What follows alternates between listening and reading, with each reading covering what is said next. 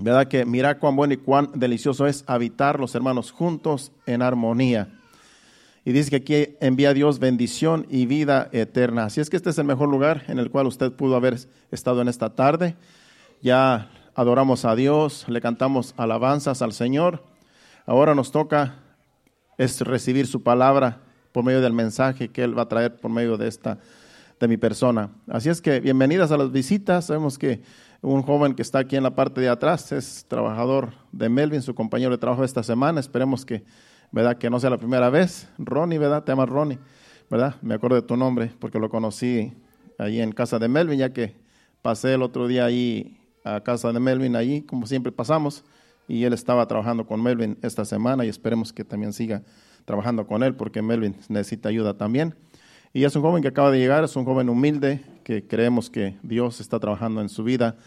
Y si Dios lo trajo, es que Dios tiene un propósito con él en este lugar. Esperemos que siga congregando, ya que él viene de otro estado, según me estaba contando.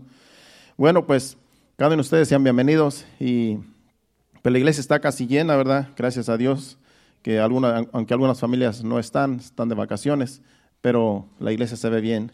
Y en eso que tenemos los adolescentes, eh, mis les está dando clases en la parte de al lado y también mi esposa le tocó darle a los niños pequeños hoy. Así es que están en la parte de atrás, van a recibir su enseñanza también ellos. Pues nosotros nos preparamos aquí para la palabra que Dios tiene para nosotros en esta tarde. La palabra, el mensaje de hoy, el título, yo le puse por título, Dios y los humildes. Dios y los humildes no el grupo musical Los Humildes que yo conozco, porque hay un grupo musical en México que se llama Los Humildes cuando yo estaba adolescente. Eh, es un grupo musical mundano, no. Dios y los humildes, está, eh, el tema se trata de la gente humilde, de la gente que, que, es con la que Dios trata. Usted sabe que mientras yo estaba eh, escudriñando este mensaje, me doy cuenta que, que todos los humildes más que todos los salvos son salvos porque son humildes. Porque este mundo está lleno de humanos, lleno de, personas, pero no todos van a ser salvos. Quisiéramos que todo el mundo fuera salvo. La Biblia dice que Dios no quiere que nadie se pierda, sino que todos procedan al arrepentimiento. Y yo quisiera que todo el mundo fuera salvo, desde nuestros familiares, amigos y todo mundo que conocemos. Quisiéramos que todo el mundo fuera salvo. Pero tristemente no todo el mundo es salvo. Hay un lugar de tormento que se llama infierno, donde la Biblia dice que allí van a ir todos aquellos que no obedecen a Dios. Pero hay un lugar en, eh, en la presencia de Dios, en el cielo, donde todo aquel que es humilde, obedece a Dios, acepta a Jesucristo como su Salvador, porque Jesucristo es nuestro único Salvador. Toda persona que es humilde y recibe la palabra, recibe el mensaje, recibe a Jesucristo, toda persona va a ir a la presencia de Dios algún día. Pero eso es para los humildes, para aquellos que se humillan delante de Dios. Entonces yo me doy cuenta por medio de este mensaje que estuve estudiando que todos los que son salvos son salvos porque son humildes. Usted le ha tocado estar con gente que es arrogante, eh, a lo mejor trabajadores, compañeros de trabajo, que son orgullosos, arrogantes, que son eh, despreciables. En otras palabras, esas personas, no quiere estar uno con esas personas, porque te ofenden con lo que dicen, te ofenden con su comportamiento, te ofenden con sus acciones, y yo no, no quisiera estar cerca de ellos. Imagínese Dios, Dios también. Dice que al, al, altivo lo ve de lejos, pero al humilde siempre viene Dios y acude a sus necesidades. Así es que de eso se trata el mensaje. Dios y los humildes. Vamos a Filipenses capítulo 1, versículo del 3 al 6. Porque todos tenemos algo de arrogancia, algo de vanidad, algo de orgullo, todo mundo por naturaleza tenemos un poco de todo, un poco de todo porque estamos en esta naturaleza pecaminosa. Y, nadie es santo al 100%, solamente Dios es santo, dice la Biblia. Pero estamos en un procedimiento, como vamos a terminar en el versículo 6. Vamos a leer del versículo 1, eh, perdón, 3 al 6. Dice Filipenses 3, Dice, doy gracias a mi Dios siempre que me acuerdo de vosotros, siempre en todas mis oraciones, rogando con gozo por todos vosotros, por vuestra comunión en el Evangelio desde el primer día hasta ahora. El 6. Estando persuadido de esto, que el que comenzó en vosotros la buena obra, la perfeccionará hasta el día de Jesucristo. Y como digo, todos nosotros, todo ser humano, tenemos un poco, un poco de todo. Un poco de, de, orgullo, un poco de arrogancia, de altivez. Tenemos un poco porque seríamos nosotros mentirosos si dijéramos no tenemos nada. Pero todos tenemos tan siquiera un poco de todo. Así es que tenemos nosotros que entender que necesitamos a Dios. Tenemos eh, que entender que necesitamos a Dios porque Dios es el que nos hace humildes. Dios es el que nos hace eh, mansos por medio de su palabra con su Santo Espíritu.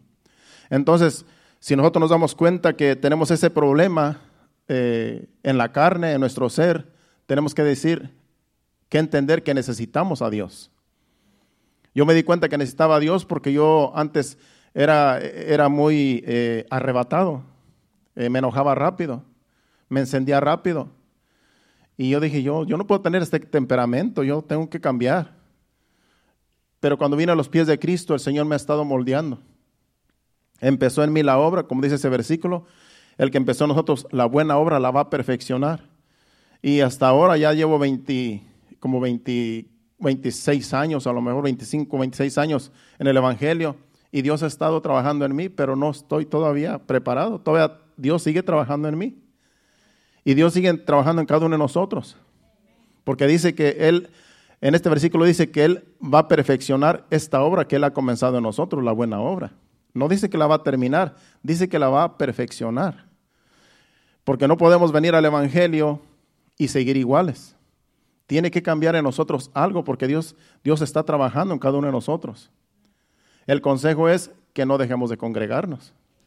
Porque el problema es que cuando venimos y nos congregamos y después si dejamos de congregarnos, nos seguimos contaminando con el mundo, con todo lo que pasa alrededor nuestro, con los demás, las demás personas que no aman a Dios. Y, volvemos a, a, caer en lo mismo. Volvemos a seguir en los vicios, en los malos hábitos. Pero mientras nosotros nos congreguemos, Dios va a estar trabajando. Dios va a estar trabajando en cada uno de nosotros. Cada uno de, los que hemos sido llamados, como yo escribí aquí, y escogidos por Dios, por su amor y su misericordia, Dios ha empezado en nosotros la buena obra y la va a seguir perfeccionando hasta el día de Jesucristo. Dice que la va a, la va a seguir perfeccionando, pero nunca la va a terminar. Dios nunca va a terminar con nosotros. Él seguirá trabajando con cada uno de nosotros en nuestro carácter, en nuestro ser. Él va a seguir trabajando en cada uno de nosotros porque somos imperfectos, pero nos va a ir perfeccionando. Y nunca vamos a estar al 100% perfectos porque el único perfecto es Dios. Pero el día que el Señor nos lleve, ya sea que venga por su iglesia, que estamos esperando su venida, Él, allá ya vamos a ser perfectos, dice la Biblia. Allá en el cielo vamos a ser perfectos porque allá no hay nada corrupto. Aquí se queda toda corrupción. Todo, todo lo que nosotros somos aquí de malo, aquí se va a quedar. Ya eh, allá va a entrar todo lo que es santo. Todo lo, lo santo de nosotros va a entrar a la presencia de Dios, pero aquí se va a quedar todo lo corruptible. Entonces, el Señor va a seguir trabajando en cada uno de nosotros, en cada uno de sus hijos, de los que hemos sido, de los que nos hemos humillado. Porque como dije al principio, una persona arrogante, altiva y orgullosa no puede ser salva porque no quiere, porque no se humilla. Solamente el que se humilla es con el que Dios va a tratar. Y yo sé que aquí cada uno de ustedes, cada uno de nosotros, nos hemos humillado algún día porque dijimos, yo necesito de Dios. Yo estoy mal. Yo tengo que acercarme a Dios. Y por eso estamos aquí. Usted no está aquí, espero que no esté aquí por otra cosa más que porque usted sabe que necesita de Dios. Y cada uno de nosotros necesitamos de Dios. Entonces Dios va a estar trabajando con, en nosotros. Entonces en nosotros hay todo lo que es orgullo, vanidad, eh, malicia, muchas cosas que tenemos nosotros que no son buenas. Y algunos tenemos poquito de todo, pero hay unos que tienen más que otros. Por eso Dios va a seguir trabajando en nosotros.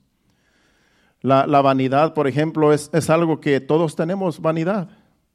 Y a veces eh, es bueno tener vanidad porque si no tenemos un poco de vanidad, imagínense ni nos arreglamos. Porque la vanidad también eh, es bueno tenerla. Eh, no se diga en las mujeres, en, las mujeres se ve la, vanidad en unas más que otras, pero no es que sea un pecado, a menos que sea muy exagerado. Porque todo en exceso, todo, eh, todo lo que es exagerado, pues sí, ya, ya pasa los, los límites. Pero es bueno lo que, hablando de la vanidad, es bueno que la mujer tenga un poco de vanidad y el hombre también. Porque yo he conocido personas que ni se arreglan siendo hijos de Dios y andan, dicen, no, pues yo solamente, eh, yo sé que soy hijo de Dios y, yo amo a Dios y así como soy, así Dios me ama y, así yo lo amo, pero si no se arreglan, si no, si no se asean, pues, oye, se da uno mal aspecto, claro, hacia los demás. Y así también las mujeres, yo sé que también hay unas que exageran pero es bueno que haya un poco de vanidad más en las mujeres. Si usted se da cuenta, las mujeres son las que más se arreglan, pero no hay que criticarlas porque eso ya está en ellas, porque también tienen que tener un poco de vanidad. Y no es pecado, déjeme decirle, no es pecado. Pero si es una cosa exagerada, pues entonces sí ya pasa los límites y eso dicen, oye, esto es mucha vanidad. Ellas mismas tienen que decir, esto ya es mucha vanidad, como que estoy exagerando. Y ahí Dios las moldea, nos moldea a cada uno de nosotros de acuerdo a la vanidad que tengamos, al orgullo, a todo lo que, no es bueno en exceso. Y ahí Dios nos va moldeando día con día en lo que no agrada a Dios, porque estamos en sus manos. Él es el alfarero, nosotros somos el barro. Entonces, eh, no podemos decir al Señor, Señor, hazme así. Yo no quiero ser así, tú hazme así. No, Él nos va a hacer como Él quiere hacernos no como nosotros queremos. Porque a veces nosotros hasta queremos copiar a otros. Pero Dios sabe cómo moldearnos.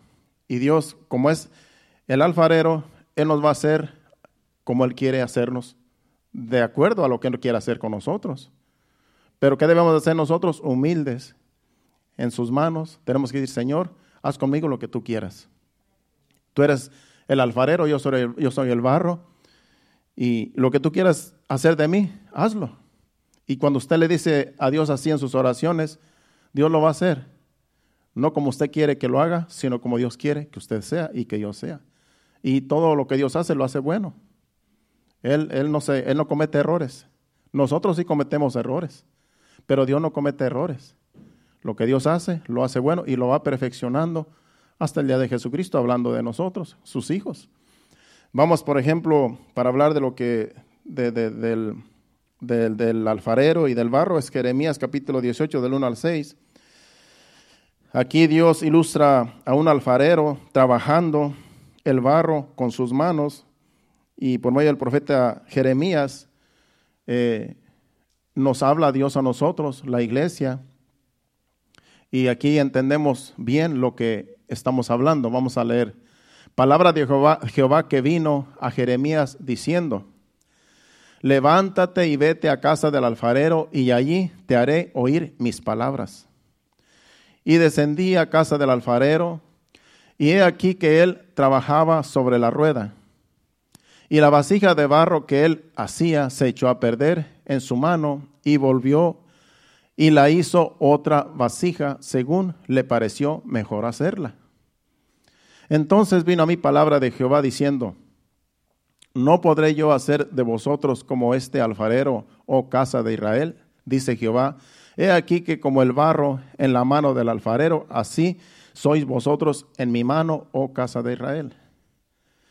En ese tiempo así Dios trataba con Israel, pero ahora trata con la iglesia, ahora trata con nosotros Dios. Dios sigue siendo el mismo, Él no ha cambiado. Él sigue siendo el alfarero, nosotros como pueblo de Dios somos el barro en sus manos. Usted sabe que somos hechos de barro. La Biblia dice que Dios hizo al hombre del polvo de la tierra y formó, formó a Adán y de ahí venimos todos. Entonces todos somos hechos de barro. Dice que somos tierra, eh, tierra somos y al, polvo, al polvo vamos a volver algún día, si el Señor no viene antes. Este cuerpo se queda aquí cuando muere y se hace polvo, aquí se queda en la tierra. Entonces, Dios es el alfarero, nosotros somos el barro y en sus manos Él va a hacer, como dice este versículo, como Él quiera. Si la vasija que Él estaba haciendo, como dice allí, se le rompió, Él la vuelve a hacer. Por eso los planes que Dios tiene con nosotros, Él los va a llevar a cabo, aunque nosotros a veces no queramos. Porque si somos el barro en sus manos y le hemos dicho, Señor, haz de mí lo que tú quieras, no podemos decirle Señor, Señor, no lo hagas así, no me hagas así. Él lo va a hacer porque ya le dimos el permiso, por eso Él trabaja con los humildes. Por eso es bueno decirle, Señor, haz conmigo lo que tú quieras. Yo desde hace, desde que me convertí a Cristo, yo en mis oraciones, Señor, yo no sé qué va a ser de mí, yo no sé por qué me llamaste, pero aquí estoy en tus manos. Yo no sé qué, qué, qué es mi futuro, yo no sé nada, pero aquí estoy en tus manos. Y en todo este tiempo, pues Dios ha estado trabajando conmigo. Hemos estado pastoreando ya por años con mi esposa y hemos estado dando seguimiento a las ovejas. Entonces, pues yo me doy cuenta que yo soy un pastor. No soy un cantante porque no canto bien. No soy un músico porque no sé tocar nada, ni un instrumento. Pero entonces me doy cuenta que soy un pastor. Pero Dios todavía sigue trabajando conmigo porque no soy un pastor, eh, digamos, eh, el 100%. Dios sigue trabajando conmigo, perfeccionándome como pastor, haciéndome cada día, enseñándome cosas nuevas, cada día enseñándome más de su palabra. Y así en cada uno de nosotros, en cada uno de ustedes, también Dios está trabajando. De acuerdo al llamado, de acuerdo a lo que Dios te ha llamado, Dios va a seguir perfeccionándote, Dios nos va a seguir perfeccionando a cada uno. Entonces, lo que tenemos que hacer es hacer, decir, Señor, aquí estoy. Haz conmigo como el barro, como el alfarero, en las manos del alfarero, así también haz conmigo. No te gusta como soy, moldéame. Moldéame de tal manera que te agrade como, como, como tú me quieras hacer. Eso es lo que nosotros debemos de orar en nuestras oraciones. Y así, esa es una oración que a Dios le agrada.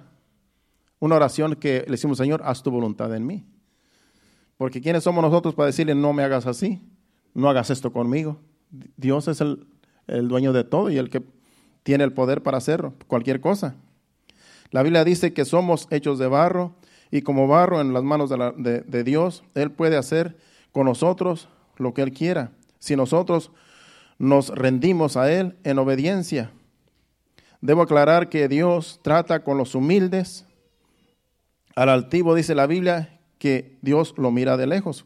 Vamos al Salmo 138, versículo 6. Vamos a estar hablando de lo que es un altivo, un orgulloso y de lo que es un humilde. Porque la enseñanza es que Dios trata con los humildes. Esa es la enseñanza. Y como tenemos orgullo y, y altivez todos, todo mundo, tenemos que nosotros entender, necesitamos de Dios.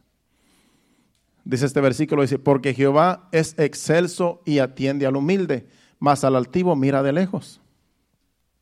Cuando yo leo este versículo, yo sé que en mí todavía tengo orgullo, todavía tengo altivez, no sé qué tanto por ciento, pero yo sé que yo no soy, no soy humilde. Entonces yo le digo, Señor, yo no quiero ser un altivo, yo no quiero ser un arrogante, no quiero ser un orgulloso. Por eso me pongo en tus manos y haz de mí lo que tú quieras. Yo quiero que Dios trabaje en, mi vida. Yo, yo quiero que Dios me use. Yo quiero que Dios haga algo conmigo de tal manera que yo sea de agrado ante los ojos de Dios y un día estar en la presencia de Dios eternamente y para siempre. Yo creo que cada uno de ustedes también. Entonces, no queremos ser orgullosos, no queremos ser altivos, porque dice que el altivo lo mira de lejos. Como dije hace rato, a veces nos ha tocado trabajar con personas que son arrogantes porque no tienen a Dios, son altivos, orgullosos, y, no queremos estar cerca de ellos porque su misma presencia nos, hace sentir mal. Pero así es Dios también con el, altivo. Dios también dice que Él lo mira de lejos al altivo. No quiere ni siquiera que se acercarse a Él, ni quiere se acerque a, Él, porque con orgullo nadie se puede acercar a Dios. Tenemos que humillarnos, tenemos que decir, Señor, Ayúdame. Cada uno de nosotros algún día nos humillamos delante de Dios, yo se lo aseguro. Cada uno de ustedes y yo también. Hubo un punto donde dijimos, Señor, yo no puedo más con mi vida. Hay otros que buscan otros medios, algunos hasta se quitan la vida porque creen que esa es la solución. No, la solución es venir a Cristo. Esa es la solución de toda persona. No es quitarse la vida, eso es irse al infierno. Dice la Biblia que los homicidas no heredarán el reino de Dios. Entonces todos en algún momento nos dimos cuenta que necesitábamos a Dios, que necesitábamos ayuda y nos acercamos a Dios humillados y así es como Dios trató con nosotros y sigue tratando.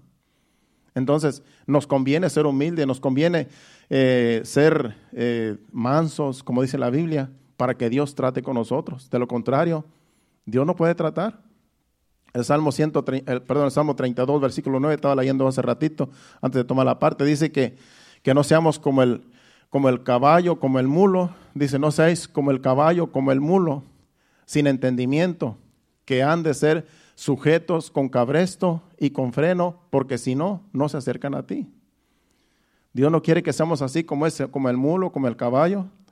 Un caballo no tiene que amarrarlo para que se acerquen a uno. El mulo también. Y dice, dice aquí este versículo que no, nos aconseja que no seamos así. Hay que acercarnos al Señor en obediencia. Hay que no esperar a que Dios nos jale con, la soga como si fuéramos un mulo o un, un caballo. Muchas de las veces Dios tiene que usar aún eh, otros medios para que nos acerquemos a Él. A veces pasa en un accidente que alguien no quiere acercarse a Dios y por medio de un accidente, alguna enfermedad, es el lazo que Dios usa para que se acerquen a Él, porque cuando están en esa condición, en una cama y están enfermos o accidentados, la gente dice, necesito a Dios. Y, ahí es, y ese es el lazo que Dios usa para para, para hacer que nos acerque a Dios. Y Dios dice que no quiere que seamos así. Dios no, quiere que nos acerquemos a Él cuando, cuando estamos en peligro y, que Él nos puede ayudar. Dios quiere que nos acerquemos a Él humillados. Humildemente, Señor, yo te necesito. Yo no espero estar en una cama postrado para entender que necesito a Dios. No, yo necesito a Dios todos los días. Cada que me levanto, cada que yo estoy despierto, digo, yo necesito a Dios. Yo no puedo vivir sin Dios. Sin Dios mi vida no vale nada. Sin Dios nada somos.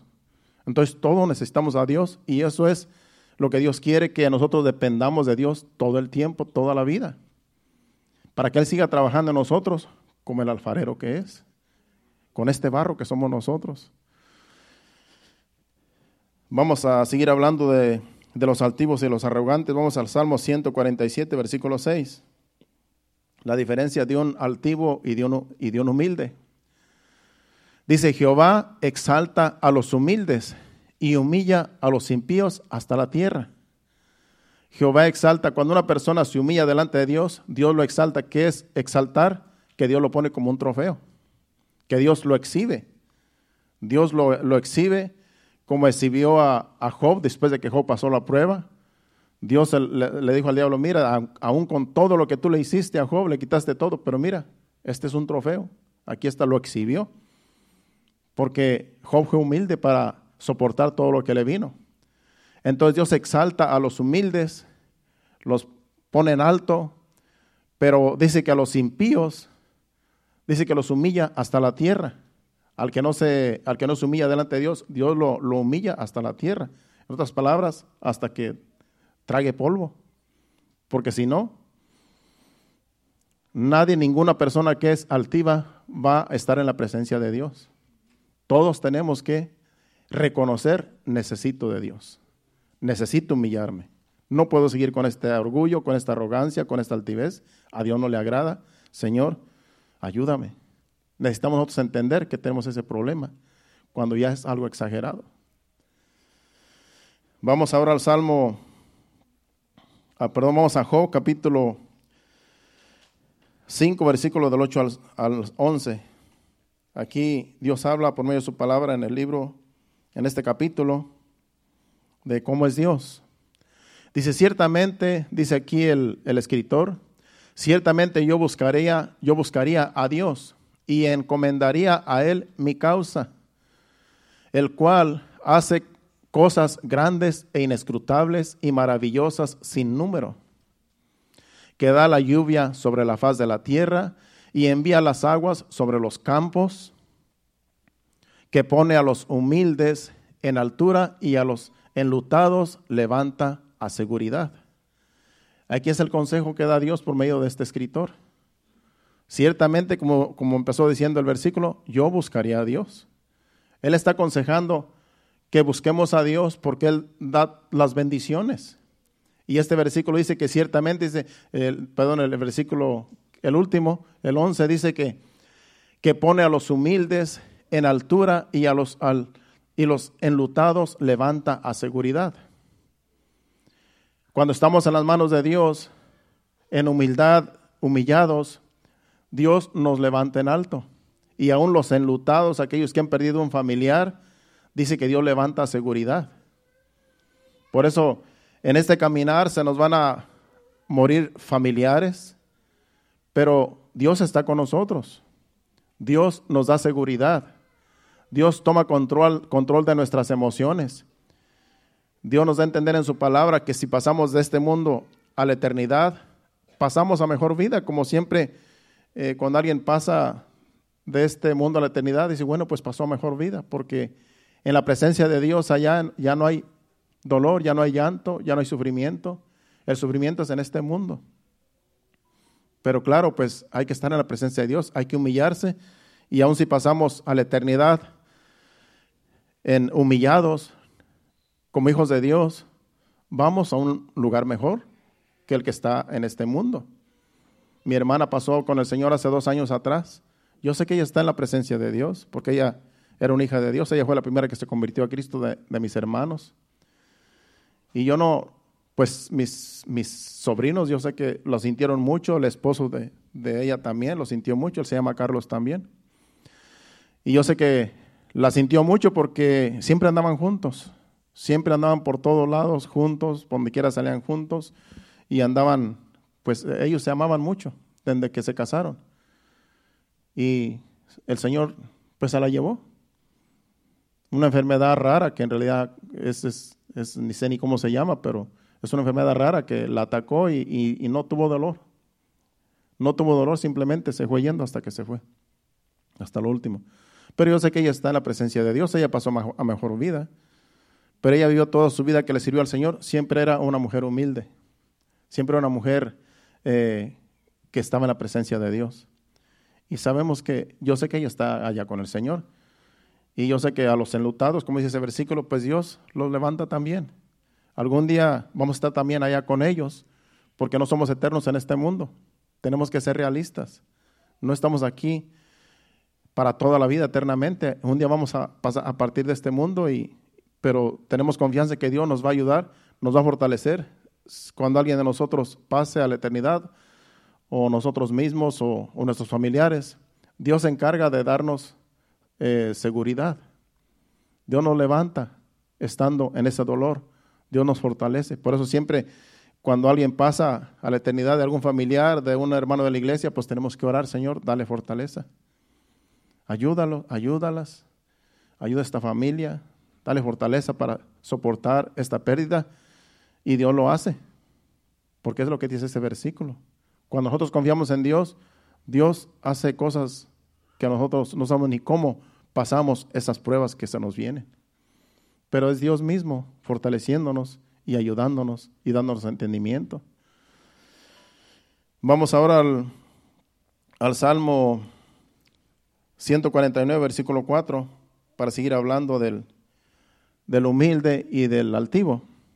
Dice, porque Jehová tiene contentamiento en su pueblo, hermoseará a los humildes con la salvación. Dios hermosará a los humildes con la salvación. La salvación viene de Dios.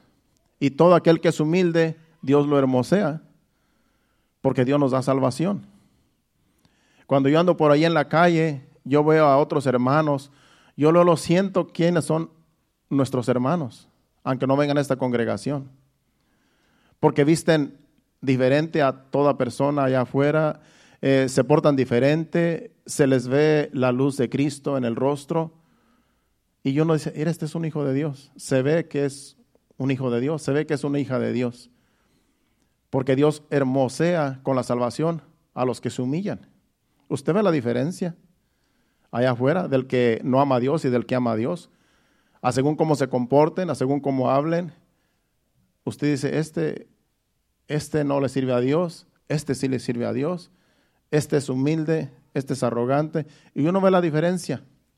Dios hermosea a los humildes con la salvación. Vamos ahora al Proverbios capítulo 3, versículo 34. Proverbios 3, 34. Ciertamente dice, Él escarnecerá a los escarnecedores y a los humildes dará gracia.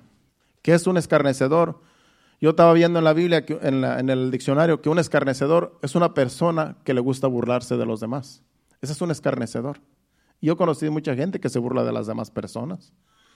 Pues esa, persona, una persona que tiene ese modo de ser así, es un escarnecedor. Le gusta burlarse de los demás. Le gusta humillarlos. Le gusta eh, tomar ventaja. Eso es lo que es un escarnecedor. Pero dice aquí, dice, dice que así como esa persona es escarnecedora, Dios también lo va a escarnecer. Ciertamente Él escarnecerá a los escarnecedores, dice, pero a los humildes dará gracia. Todo aquel que es humilde, Dios lo pone en gracia. Pero el, escarnecedor va a recibir, a según como Él es, así va a recibir Él de parte de Dios. Dios mismo dice que lo va a escarnecer. Dios se va a burlar de Él, así como Él se burla de los demás. Por eso una persona burlona a mí me, cae pesada. A mí no me, no me agrada una persona que se burla aún del dolor ajeno o se burla de otras personas o cualquier eh, persona que tiene ese, ese estilo de vida así, me cae pesada porque en realidad a Dios también. Porque Dios mismo dice aquí que Él va a escarnecer a esas personas que tienen ese, ese problema. Por eso usted, como hijo de Dios, como hija de Dios, no tenemos que dejarnos llevar por nada que tenga que ver con este estilo de vida de escarnecedor. Tenemos que entender que todos somos hijos de Dios y que todos necesitamos de Dios y que todos somos hermanos, hablando de la iglesia y, de otras personas que no son de, de la iglesia, pero no podemos nosotros ser así.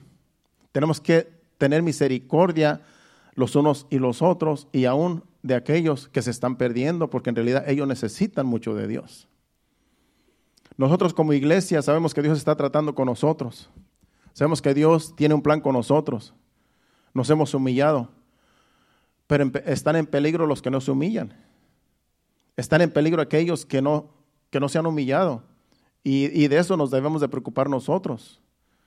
Porque ya nosotros estamos en la casa de Dios, estamos en sus manos, estamos en las manos del alfarero y tenemos que cuidar nuestra salvación con temor y temblor, dice la Biblia. Pero hay quienes eh, están apartados de Dios, no se han acercado a Dios y nos debe doler de que se vayan a perder algún día. A todos los hijos de Dios, a toda la iglesia, nos debe doler de que personas se pierdan, porque quisiéramos que todo el mundo sea salvo, porque en el infierno de ahí no hay quien saque, no hay quien saque a alguien del infierno. El que llega al infierno ya no va a salir de allí y no que yo no quisiera que nadie llegara a ese lugar. Yo he escuchado aún algunos que dicen ser siervos de Dios, que aún los mandan al infierno. Dice, es un hijo del diablo que se vaya al infierno. Yo los he escuchado, que se dicen ser siervos de Dios. Esa persona en realidad no da frutos de un hijo de Dios, porque todos tenemos que tener misericordia de los demás. Porque la salvación es gratis, pero hay personas que rechazan la salvación porque viven en la vanidad, viven en la arrogancia, en la altivez, en el orgullo, y Dios no puede acercarse a ellos. Hace falta que ellos vengan humillados delante de Dios. Dios no va a andar tras de una persona arrogante y altiva, Dios dice que lo ve de lejos. Pero en las circunstancias de la vida, esta persona que es, tiene ese, ese problema, Dios va a permitir que pase por alguna situación en la cual diga, yo necesito a Dios, necesito acercarme a Dios. Y Dios lo hace. Dios lo hace todo tarde o temprano cuando Dios tiene el plan con cada persona, así como lo hizo con nosotros. Yo, yo sé que cada uno de nosotros éramos de un temperamento fuerte, algunos de nosotros, pero mire, Dios está tratando con nosotros. Como lo he dicho otras veces, si usted me hubiera conocido antes, pues yo soy muy diferente a como era antes. Mi esposa le puede decir, le puede preguntar con confianza, yo no me enojo. Pastor, dime cómo era el hermano Carlos cuando usted, no, pues eh, hasta en delante de mí, que diga cómo era yo antes. A mí no me molesta. Yo, gracias a Dios, estoy muriendo al, al, al orgullo, ¿verdad? Porque ese es orgullo. Ah, que no, no quiero que nadie sepa cómo era yo antes. No, no, yo, que sepan todos cómo era yo antes, para que vean que Dios está perfeccionándonos cada día.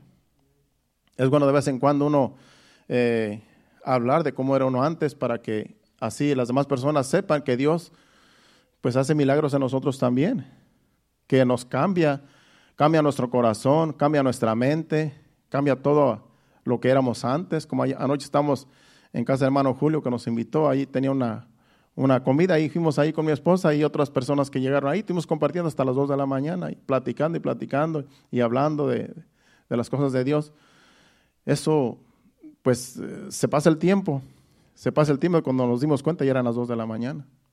Entonces, pero es porque Dios ha hecho grandes cosas en nosotros. Dios nos ha cambiado, Dios nos ha moldeado y Dios sigue trabajando. Dios sigue trabajando. Yo quisiera que Dios no deje de trabajar en mí, que me siga quitando todas las impurezas, todo lo malo que yo sea, que lo siga quitando de mí porque yo no quiero tener nada malo que, que, que, ofenda a Dios. Y así cada uno de nosotros. Por eso es bueno acercarnos a Dios en oración y cuando oramos a Dios, decirle, Señor, lo que hay en mí que no te agrade, quítalo. Quita toda impureza. Quita todo lo malo que no, que no te agrade de mí. Porque a veces nosotros creemos que como somos, eh, eh, eh, como quien dice, a veces creemos que como somos, le agradamos a las demás personas y a Dios, pero no. Hay cosas en nosotros que no son buenas, que a lo mejor ofenden a los demás y ofenden a Dios también. Y a veces nos damos cuenta y a veces no nos damos cuenta porque a veces nos justificamos. A veces le gritamos a la compañera o, nos damos al tú por tú y, y, ¿no? y decimos, yo tengo la razón. No, pero es que en ese tono no tenemos la razón porque en realidad a veces nos alteramos. Y es donde debemos de entender, yo tengo un problema. Yo me altero rápido. No me gusta que me digan las cosas que, que, estoy haciendo mal. Entonces, cuando tenemos ese problema, entonces estamos mal. Cuando te dicen, mira, esto no está bien, tú estás haciendo esto mal. No, yo así soy y así lo voy a hacer porque así soy yo. No, es, eso es altivez y orgullo. Si estamos mal, estamos mal. Y si a la otra persona le ofende, como somos, es que estamos mal nosotros. Tenemos que reconocerlo. Yo estoy mal. No puedo ser así. No le caigo bien a los demás. Cuando yo llego, se alejan. Pues quiere decir que a lo mejor pues eh, hay algo en nosotros que no está bien. Como un muchacho que vivía allá donde yo soy, un muchacho que ya, ya pasó, ya murió, nunca se casó, se, era soltero y murió de un ataque al corazón. Pero ese muchacho, pues eh, tenía la costumbre de que él contaba toda su vida, todo lo que pasaba, sus historias ya las conocíamos todos. Y estamos allí reunidos así como los jóvenes que éramos en ese tiempo, un, grupito aquí, otro grupito por allá, en otra esquina, así en, la calle. Y de repente venía el muchacho y le huíamos, porque ya sabíamos que iba a venir con la misma historia, que ya todo nos la había contado, y que yo conocí una muchacha que en no sé dónde, y siempre hablaba de esa muchacha, de sus aventuras, pues. Y a nadie le caía bien porque, pues, siempre era lo mismo, ya todos sabíamos las, sus historias y las volvía, las volvía a repetir. Entonces, cuando miramos que venía, vámonos porque ahí viene este fulano. Y ya nos, nos íbamos por allá y él andaba por ahí buscando con quién platicar, el pobre muchacho. Pero es que así es a veces somos nosotros. Si, si no le caemos mal, bien a alguien, pues, pues se van a huir. Se van a huir y dicen, no, ahí viene el fulano, vámonos. Entonces, eh, es bueno que si Dios está trabajando en nosotros, que Dios nos quite todo lo malo. Que las personas que nos rodean estén contentas con nosotros que estén alegres, que estén satisfechas de quiénes somos nosotros, de cómo somos nosotros. Y como digo, todos tenemos un carácter diferente, pero Señor, si no te agrada mi carácter, es que a los demás tampoco les va a agradar. Entonces, ahí es donde tenemos que entender, yo necesito de Dios. Yo necesito que la luz de Cristo brille en mí, que donde quiera que yo vaya, yo resplandezca con la luz de Cristo, porque Jesucristo, Él donde quiera, donde quiera caía bien, solamente a los fariseos les caía mal, porque ellos eran religiosos y no lo querían. Pero a todos los humildes, Jesucristo era, era bien, bienvenido. Entonces, así viene siendo también hasta hoy, hasta en la actualidad. Dios con los humildes siempre va a tratar, pero con los altivos todo el tiempo, dice que los va a ver de lejos. Entonces nos conviene ser humildes, nos conviene humillarnos para que Dios siga tratando con nosotros. Vamos a ir a otro versículo. Nos quedamos en Proverbios 3.34. Vamos ahora a Proverbios 16, 19. Proverbios 16, 19 dice, mejor es humillar el espíritu con los humildes que repartir despojos con los soberbios. Es mejor que tú andes con gente humilde. Es mejor humillarte con los que son humildes que repartir despojos con los soberbios. Aquí está hablando de personas que a lo mejor tienen abundancia, pero son soberbios. Es mejor uno eh, ni andar con esas personas que tienen en abundancia y tienen para derrochar, pero son soberbios. Mejor hay que andar con la gente humilde, con la gente de baja condición, porque ellos en realidad no, no van a tomar ventaja de ti. Ellos en realidad te van a atender bien y tú también vas a, ser humilde con ellos. Entonces, eh, es un versículo que en realidad me llama mucho la atención porque también eso fue lo que hizo Moisés. Si vamos a Hebreos capítulo, capítulo 11 y versículo 24 al 26, Moisés eh, hizo lo que dice ese versículo. Vamos a ver lo que dice de Moisés cuando, eh, lo que su vida, pues, cuando él estaba en, en casa de Faraón. Dice, por la fe Moisés, hecho ya grande, rehusó llamarse hijo de la hija de Faraón, escogiendo antes ser maltratado con el pueblo de Dios que gozar de los deleites temporales del pecado, teniendo por mayores riquezas el vituperio de Cristo que los tesoros de los egipcios, porque tenía puesta la mirada en el galardón. Si usted sabe la historia de Moisés, Moisés nació en Egipto cuando estaba el pueblo cautivo, cuando eran esclavos. En ese tiempo, el, faraón dio una orden que se matara a todo varón que naciera de las hebreas, porque el varón, el, faraón tenía temor de que como los hebreos se iban multiplicando, ya que Dios le había dicho a los descendientes de, le había dicho a, este, a Abraham que su descendencia iba a ser como las estrellas del cielo que no se pueden contar o como la arena del mar. Entonces había una promesa de Dios en los hebreos de que Dios los iba a multiplicar.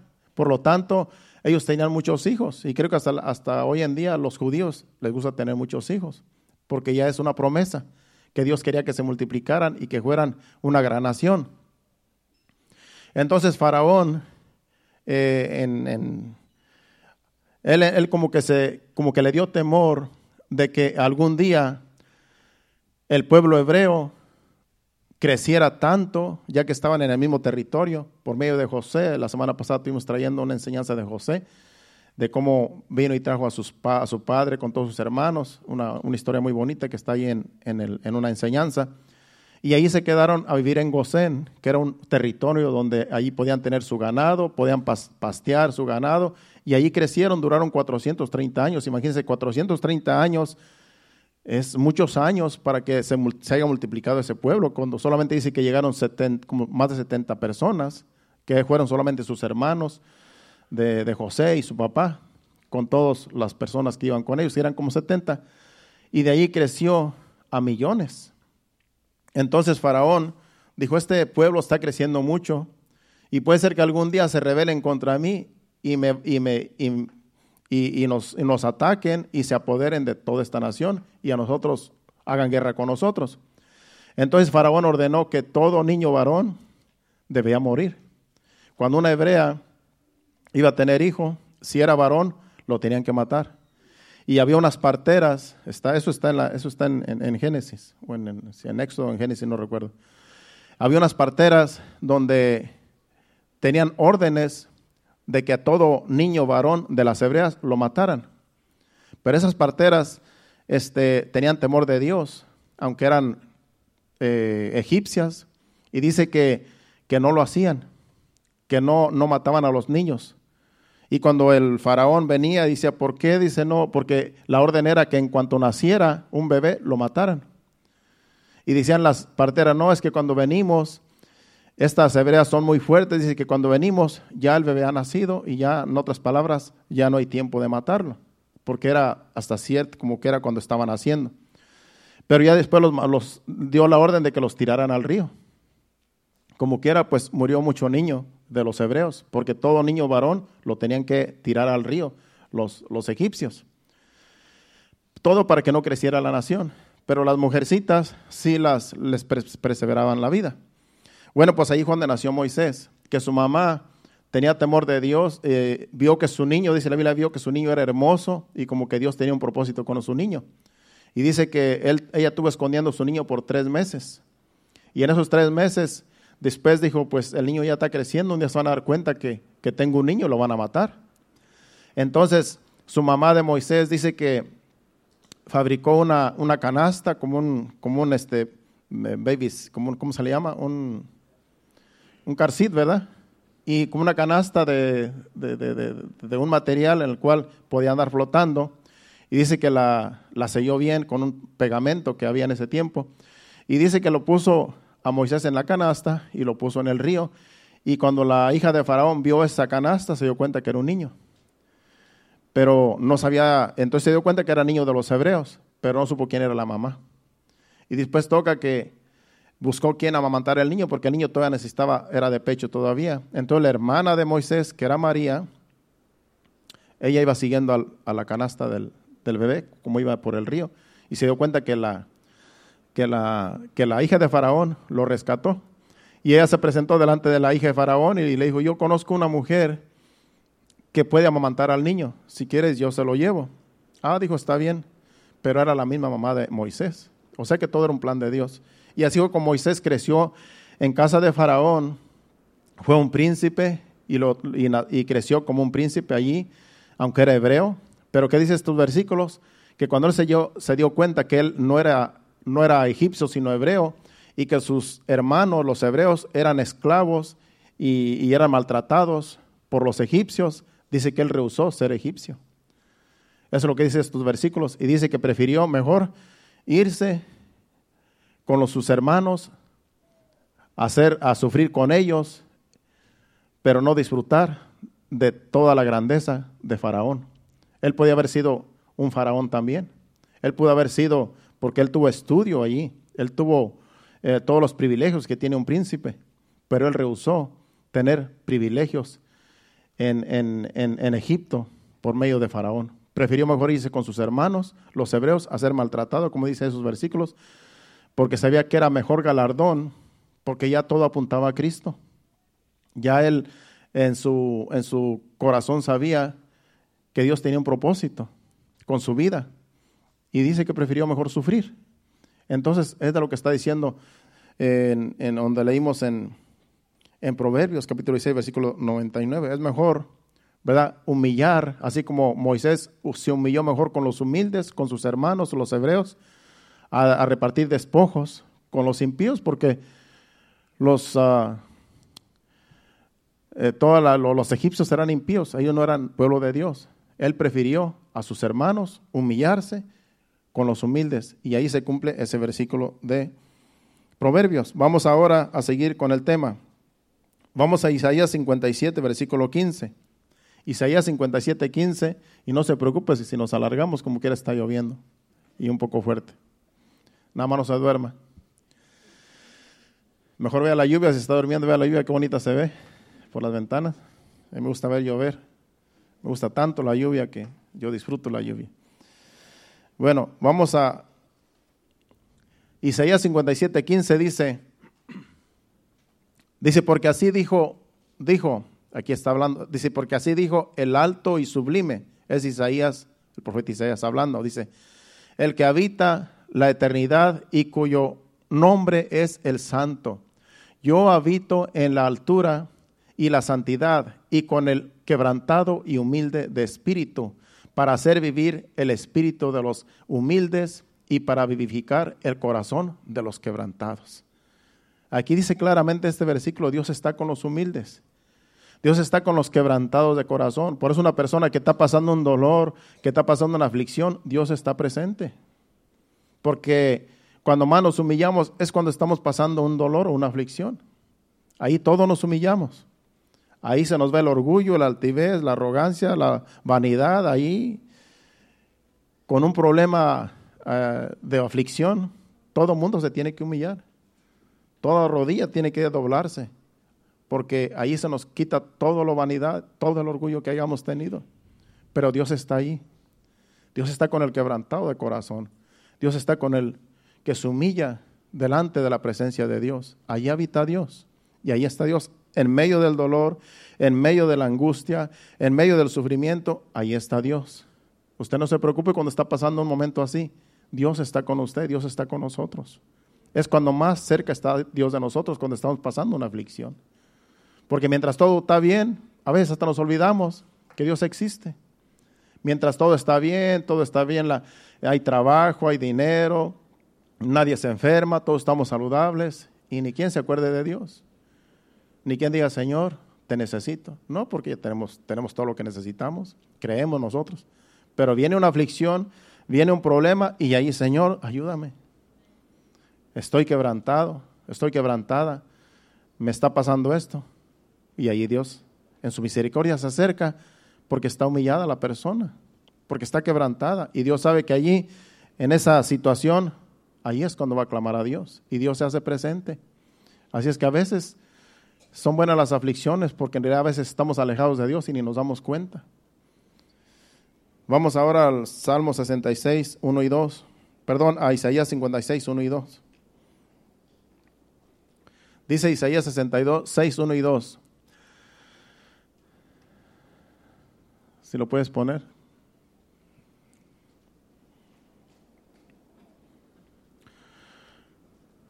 Sesenta y seis, uno y dos. Dice Jehová dijo así, el cielo es mi trono y la tierra estrado de mis pies. ¿Dónde está la casa que me habréis de edificar? ¿Dónde está la casa que me habréis de edificar? ¿Y dónde el lugar de mi reposo? Dice, mi mano hizo todas estas cosas y así todas estas cosas fueron, dice Jehová. Pero miré a aquel que es pobre y humilde de espíritu y que tiembla a mi presencia. Dice el Señor aquí, por medio del profeta Isaías, el versículo primero, vamos a leerlo de nuevo para entender mejor. Dice, dice, dice Jehová dijo, el cielo es mi trono y la tierra estrado de mis pies. Todos sabemos que Dios está en el cielo, pero Dios también está en la tierra. Dios también pisa la tierra, porque es lo que está diciendo ahí, que, que, que la tierra es el estrado de sus pies.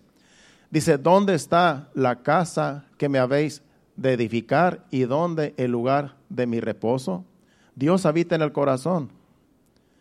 Dios está en esta casa, Dios aquí habita porque en realidad cuando venimos al Señor dice que Él habita en medio de la alabanza de su pueblo y donde dos o tres estén reunidos en su nombre, ahí está el Señor.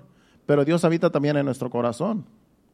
Dios está en el cielo, Dios está en la tierra y está también en nuestro corazón. Por eso dice el versículo 2. Dice, mi mano hizo todas estas cosas. Dios hizo, es el creador de todo lo que existe. Dice, y así todas estas cosas fueron, dice Jehová, pero miraré a aquel que es pobre y humilde de espíritu y que tiembla a mi presencia.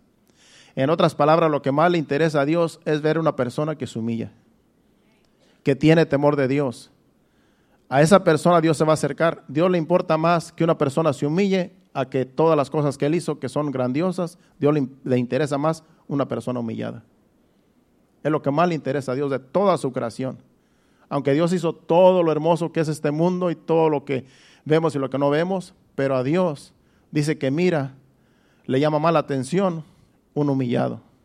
Una persona que se humilla ante su presencia y que tiembla ante la presencia de Dios, ante el temor de Dios. Imagínense qué grandioso es Dios que no pone atención en toda su creación, sino en aquel que se humilla más. Pero el arrogante y el altivo dice que de lejos lo mira. Sigamos ahora. Sofonías 3, versículos 11 y 12.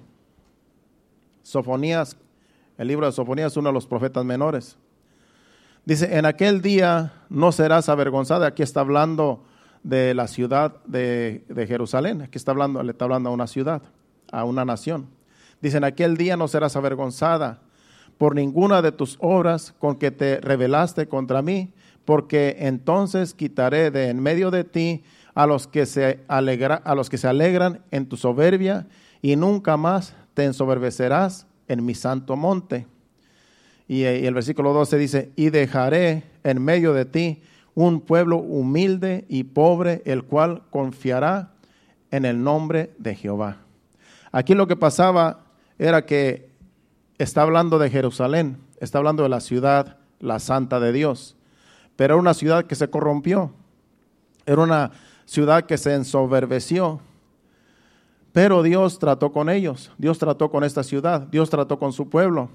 Y dice que después, dice este versículo, después de que se, rebelaron contra Dios y eran arrogantes, altivos, y Dios los dejaba que hicieran lo que hicieran, pero Dios después trajo juicio. Y aquí les está diciendo, dice, dejaré en medio de ti, de la ciudad y de esta nación, de un pueblo humilde y pobre, el cual confiará en el nombre de Jehová. Dios siempre tiene un remanente. Dios siempre tiene a un pueblo escogido. Y aunque todos los demás se vuelvan en contra de Dios, pero Dios siempre va a ver, va a tener un remanente en cada lugar, en este mundo. Porque Dios siempre trata con cada uno individualmente. Y dice que Él va a escoger este pueblo, lo va a tener, y de allí ese pueblo va a confiar en Él. Ese pueblo es la iglesia en este tiempo. Aquí nosotros le, llamamos, le pusimos por nombre remanente a esta, a esta congregación, remanente fiel. Entonces, somos un remanente que sentimos que Dios está tratando con cada uno de nosotros. Pero tenemos que estar siempre humillados delante de Dios para que Dios siga moldeándonos. Si tú te vuelves arrogante, altivo y orgulloso, Dios te va a ver de lejos. Es lo que dice todo lo que estamos enseñando, todo lo que hemos leído. Tú quieres que Dios trate contigo, que Dios te mire de cerca y trate contigo, seamos humildes, seamos eh, mansos, Sigamos leyendo ahora. Vamos a Mateo, donde dice que hay que ser mansos y humildes de corazón. Mateo capítulo 28, versículo 30. Perdón, capítulo 11, versículo 28 al 30. Mateo 11 del 28 al 30. Ahí es donde Jesús dice que, que tenemos que ser como Él es. Que, lo, que, que, que, él, él nos da ejemplo de cómo debemos de ser Dice, venid a mí todos los que estáis trabajados y cargados, y yo os haré descansar. Llevad mi yugo sobre vosotros y aprender de mí que soy manso y humilde de corazón, y hallaréis descanso para vuestras almas. Porque mi yugo es fácil y ligera mi carga. ¿Cómo, venimos a Cristo? Cansados, fatigados de, de la vida mundana que hemos llevado. Y así venimos muchos de nosotros a la presencia de Dios, cansados, cargados, fatigados a veces de tanto trabajo que no nos da tiempo ni siquiera de pensar en Dios. Dice que vengamos a Él con todas nuestras cargas. Dice que hallaremos descanso para nuestras almas, porque nuestras almas se cansan de una vida carrereada y sin Dios. Dice, porque mi yugo es fácil y ligera, mi carga. Pero dice que tenemos que venir. Dice, aprender de mí que soy manso y humilde de corazón. Tenemos que aprender de Jesucristo, que Jesucristo fue humilde, fue manso, y Dios quiere que también nosotros seamos mansos y humildes para que podamos descansar en su presencia. No podemos llegar a, la presencia de Dios con todas nuestras cargas y siendo orgullosos todavía, siendo altivos. No podemos, porque entonces Dios no nos va a quitar las, las cargas que tenemos. Por eso tenemos que decirle, Señor, no puedo con esta carga, ayúdame, me rindo ante ti, no puedo más. Y Dios nos quita toda esa carga que tenemos, agobio, tristeza, angustia, depresión y todo lo que el diablo le, le, eche encima a uno allá afuera. Todo lo que el, el mundo ofrece es vanidad y aflicción de espíritu. Y así venimos a Cristo con nuestras cargas, con nuestro dolor, con nuestro cansancio, pero hay que venir humillados. Hay que venir con mansedumbre entendiendo que necesitamos a Dios. Y Dios nos quita esas cargas. Al rato lloramos ante la presencia de Dios y Dios nos deja vacíos de las cargas que tenemos aquí en el corazón, en el cual venimos todos cargados. Y muchas de las veces, aunque estemos viniendo a la iglesia, seguimos con cargas. Por eso en esta, en esta tarde, cuando ya terminemos, usted Si tiene que pasar aquí enfrente, pase y aquí entregue sus cargas al Señor. Señor, estoy cansado, ya no puedo seguir así, ayúdame. Pero vamos a seguir para terminar, ya nos queda poco. Vamos ahora a Colosenses capítulo 3, versículos 12, del 12 al 15. Colosenses capítulo 3 del 12 al 15. Y luego vamos a otra cita más y ya de ahí vamos a, a terminar. Vestíos pues como escogidos de Dios, santos y amados de entrañable misericordia, de benignidad, de humildad y de mansedumbre y de paciencia. Soportándoos con unos a otros y perdonándonos unos a otros. Si alguno tuviere queja contra otro, de la manera que Cristo os perdonó, así también haced vosotros. Y sobre todas estas cosas, vestidos del amor, que es el vínculo perfecto. Y la paz de Dios que sobrepasa todo entendimiento, que sobrepasa perdón, y la paz de Dios que gobierne en vuestros corazones, a la que asimismo fuisteis llamados en un solo cuerpo y sed agradecidos. Ahí nos está aconsejando cómo debemos de venir delante de Dios, cómo debemos vestirnos con toda humildad y mansedumbre, soportándonos unos a otros, porque en realidad mm, todos somos imperfectos. Aquí ni, ni nosotros mismos nos soportamos a veces, imagínense a los demás. Pero dice que nos soportemos porque somos la iglesia de Cristo, somos los hijos de Dios. Y dice que nos soportemos con paciencia los unos y los otros y que nos vistamos de amor, que es el vínculo perfecto que Dios está buscando en nosotros, que nos amemos los unos a los otros sin condición alguna. Vamos por último a Filipenses 2, del 3 al 8, y aquí vemos a Jesucristo que nos da ejemplo de cómo Él sí se humilló. Y Dios lo, lo tiene en alto, Jesucristo ahora está a la diestra del Padre, intercediendo por nosotros, pero fue porque Él se humilló aquí en la tierra y Él nos da ejemplo de cómo debemos humillarnos, así como Él se humilló, así debemos humillarnos también. Dice, nada hagáis por contienda o por vanagloria, antes bien con humildad, estimando cada uno a los demás como superiores a Él mismo. El otro versículo, vamos a leer hasta el 8. Filipenses 2, 5. Haya pues en vosotros este sentir que hubo también en Cristo Jesús. El 6. El cual, siendo en forma de Dios, no estimó el ser igual a Dios como cosa a que aferrarse, sino que se despojó a sí mismo tomando forma de siervo, hecho semejante a los hombres, y estando en, en la condición de hombre, se humilló asimismo haciéndose obediente hasta la muerte y muerte de cruz. Ese fue Jesucristo. Él siendo Dios, no estimó el ser igual a Dios, porque en realidad Él era Dios, pero Él se humilló y por Él humillarse, ahora Dios lo tiene en alto.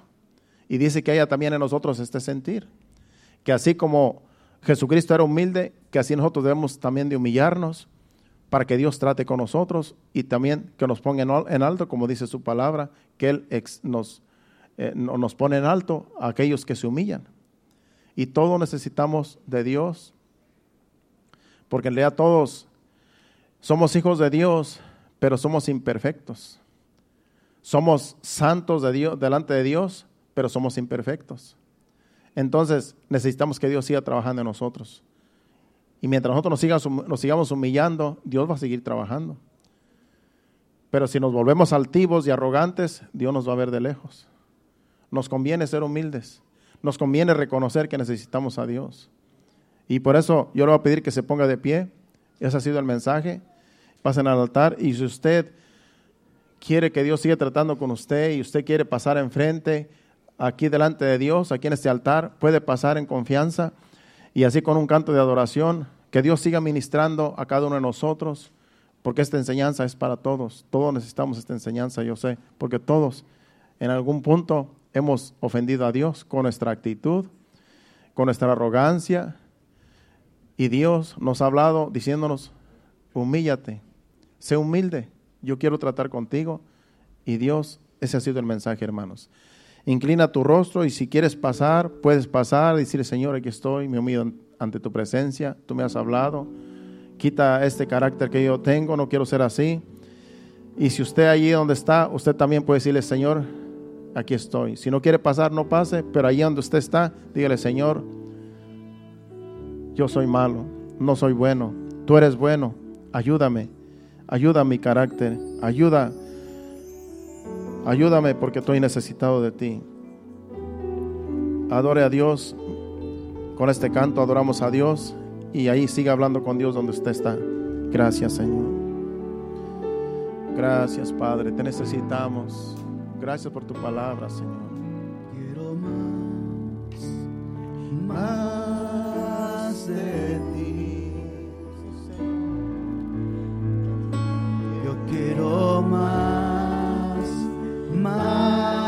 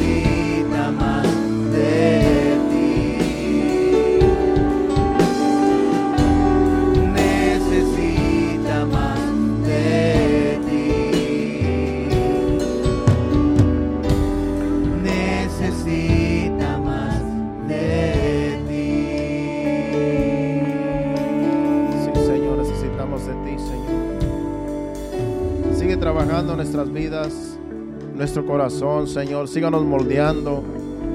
Que así como tu Hijo amado Jesucristo, que pagó el precio, se humilló, no estimó el ser igual a Dios como cosa que aferrarse, sino que se despojó, siendo obediente a tu palabra, a ti, Señor amado. Se humilló ante, hasta lo sumo. Y ahora, Señor, tú estás a la diestra del Padre. Que así también nosotros nos humillemos cada día, así como tú nos das ejemplo, Señor Jesús. Porque tú, Señor, tratas con los humildes, pero no con los altivos, Señor. Libértanos de todo altivez, arrogancia, de todo lo que no te agrada, Señor. Saca de nosotros, Señor. Libértanos, Señor, de todo eso que no te agrada, Señor, y que podamos ser de agrado ante tu presencia, Señor, y que podamos humillarnos cada día, reconociendo que te necesitamos, Señor, que sin ti estamos perdidos, pero contigo lo tenemos todo, Señor, porque tú eres, Señor, el Dios Todopoderoso. Para ti no hay nada imposible. Tú puedes cambiar a un corazón de piedra a un corazón de carne, Señor. Ayúdanos, Señor, como el alfarero que eres, Señor, síguenos moldeando, síguenos purificando, Señor, hasta que seamos de agrado ante tu presencia, hasta que tú vengas, Señor. Te lo pedimos en el nombre de Jesús. Amén. Padre Santo, ahora nos despedimos no de tu presencia, sino de este lugar. Te pedimos que nos lleves con bien a nuestros hogares, a cada uno, cada familia, Señor, a cada joven, cada dama, cada caballero, Señor. Llévanos con bien, Señor, de este lugar, Señor, donde quiera que vayamos, Señor, que tu presencia vaya con nosotros y que tú sigas tratando con cada uno, Señor, de nosotros, Señor, de acuerdo a la enseñanza que nos has traído, Señor. Te lo pedimos en el nombre de Jesús, en tus manos nos ponemos. Amén y amén. Gracias, Padre. Dios lo bendiga, estamos despedidos. Pueden saludarse los unos a los otros. Hasta el miércoles, aquí a las 7.30. Hacia adelante, Dios les bendiga.